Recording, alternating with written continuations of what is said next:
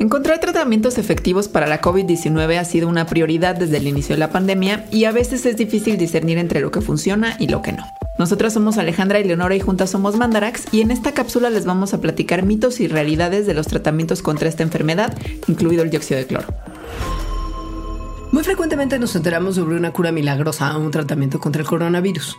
Pero la realidad es que a la fecha no hay ningún medicamento o terapia que haya sido aprobado para prevenir o tratar la COVID-19. Ahora, se están probando muchos tratamientos que podemos clasificar dependiendo la evidencia científica que hay. En algunos la evidencia apunta que son prometedores, en otros la evidencia es contradictoria, otros sabemos que no funcionan y otros mucho peores de plano son fraudes. Es importante saber que por más prometedor que suene un tratamiento, para su aprobación total debe pasar por varias pruebas. Se debe garantizar que es una forma efectiva y segura para combatir esta enfermedad y en general para saber esto se tienen que hacer muchos estudios involucrando a muchas personas para poder representar los efectos generales que se pueden presentar en la población. Entre los tratamientos con evidencia prometedora está la dexametasona y otros medicamentos antiinflamatorios. Se ha observado que estos pueden reducir la inflamación de los pulmones y otros órganos en los casos más graves de COVID-19, así como reducir la mortalidad. Pero de acuerdo a la Organización Mundial de la Salud, la dexametasona es hasta el momento el único tratamiento que ha demostrado ser realmente efectivo contra esta enfermedad y además solo en casos graves. En casos menos graves o personas que tienen síntomas leves, estas sustancias no tienen ninguna efectividad. Entre los tratamientos con datos contradictorios está el Remdesivir, que es un medicamento antiviral que se ha probado en personas hospitalizadas por COVID-19 y parece ayudar a que se recuperen más rápido. El Remdesivir es un antiviral que funciona bloqueando la replicación del SARS-CoV-2. Y aunque hay estudios que sugieren que es un tratamiento prometedor, también hay evidencia que apunta a que no tiene un efecto importante en reducir las muertes por COVID-19 ni en ayudar a los pacientes enfermos de gravedad. Con evidencia contradictoria también está el plasma convaleciente, que consiste en administrar plasma sanguíneo de pacientes que ya se recuperaron de COVID-19 a pacientes que están enfermos de gravedad. El plasma es un componente de la sangre que transporta diversas moléculas por el cuerpo, entre ellas anticuerpos, por lo que como tratamiento se supone que transferiría anticuerpos contra el SARS-CoV-2 a los enfermos, ayudándoles a curarse. Sin embargo, aunque algunos estudios pequeños sugieren que podría ayudar en etapas tempranas de la infección, aún no hay evidencia contundente de que sea efectivo o seguro para combatir la COVID-19. También están los interferones, que son unas moléculas que producen nuestras células en respuesta a los virus. Parece ser que parte de la estrategia del coronavirus para atacar al cuerpo humano es disminuir la respuesta de los interferones.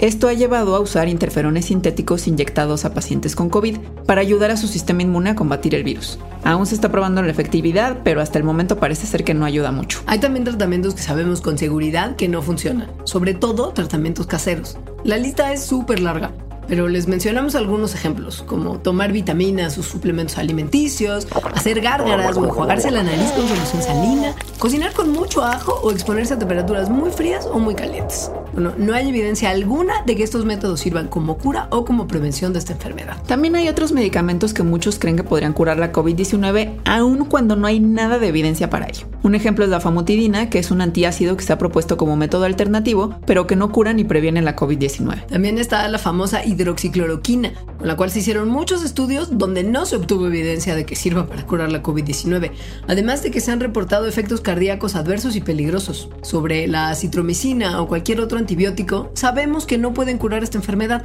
porque es ocasionada por un virus, no una bacteria, y los antibióticos solo matan bacterias. Por último, están los tratamientos que son producto de pseudociencias o que son fraudes y representan un peligro grave para la salud. Por ejemplo, la luz ultravioleta, que se usa para esterilizar superficies en laboratorios, pero no hay evidencia alguna de que sirva en personas y la radiación que emite puede dañar la piel. Otro ejemplo son los productos que contienen plata. No solo no hay ninguna evidencia científica que apoye su uso contra COVID-19, sino que pueden tener efectos secundarios serios. Por ejemplo, pueden ocasionar que la piel de las personas se ponga azul por intoxicación o que su cuerpo no pueda absorber antibióticos y otros medicamentos. Probablemente los tratamientos no efectivos que tienen efectos secundarios más graves son beber o inyectarse algún desinfectante como cloro o el famoso dióxido de cloro. Los desinfectantes son sustancias químicas súper corrosivas que sirven para eliminar patógenos de superficies inanimadas, no del cuerpo humano. No existe ninguna prueba de que los desinfectantes inyectados o tomados ayuden a curar o a prevenir la COVID-19, pero sí hay evidencia de cómo pueden hacernos daño. El dióxido de cloro, publicitado como la solución mineral milagrosa, no es nuevo. Ha circulado desde hace años como una supuesta cura para todo. La malaria, la diabetes, el autismo, el SIDA, hasta el cáncer, pues. Pero hasta la fecha no se ha probado que esta sustancia sea segura ni efectiva para tratar ninguna de estas enfermedades. Además hay reportes de efectos secundarios terribles como insuficiencia respiratoria, cambios cardíacos potencialmente mortales, deshidratación, destrucción de glóbulos rojos, vómitos y diarrea severos. Las personas que promocionan el dióxido de cloro dicen que estas graves consecuencias son señales de que el tratamiento sirve, pero no es así. También dicen que en dosis pequeñas no hace daño, lo cual puede que sea cierto, pero aún así no hay evidencia de que ninguna dosis, chica o grande, le haga algo al SARS-CoV-2. O sea, el dióxido de cloro no sirve y puede ser mortal. Estas supuestas curas no son solo peligrosas por el daño directo que nos causan en el cuerpo que pues aunque no provocaran daño alguno, lo que hacen es que las personas se tarden en buscar cuidados médicos adecuados o que de plano ni los busquen, lo que pone en riesgo su vida. También hace más difícil distinguir entre lo que sirve y lo que no. Pueden fomentar una desconfianza hacia la ciencia médica y encima contribuyen a una cultura donde hay mentiras por todos lados. Recordemos que todo tratamiento fraudulento es dañino. Y bueno, ¿cuándo tendremos entonces una cura o tratamiento? Hay muchísimos tratamientos que ahorita están siendo probados, pero como ya dijimos, encontrar uno que funcione y verificar que sea seguro lleva su tiempo. Mientras tanto hay que tener paciencia y seguir las recomendaciones que ya conocemos. Hasta ahora la prevención es la mejor forma de luchar contra el virus.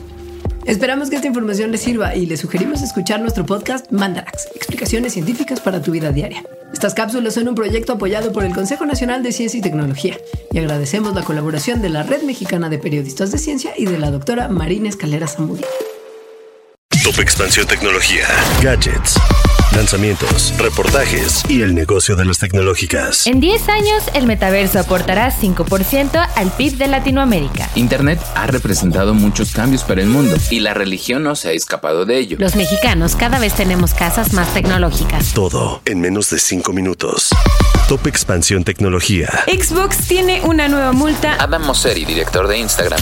Top Expansión Tecnología. De lunes a viernes, a partir de las 6 de la mañana. Hi, this is Dr. Laurie Santos. In a world that sometimes feels uncertain, there are beacons of hope in your neighborhood. Introducing Neighbor to Neighbor, a California volunteers network. We believe that the people living all around you are your best bet at creating meaningful social bonds and preparing you for the next big weather event. Whether it's lending a helping hand to a neighbor in need or standing together in times of natural disaster, Neighbor to Neighbor empowers you to grow your community Visit caneighbors.com to learn how you can build a more connected community. Neighbor to neighbor. It takes a neighborhood.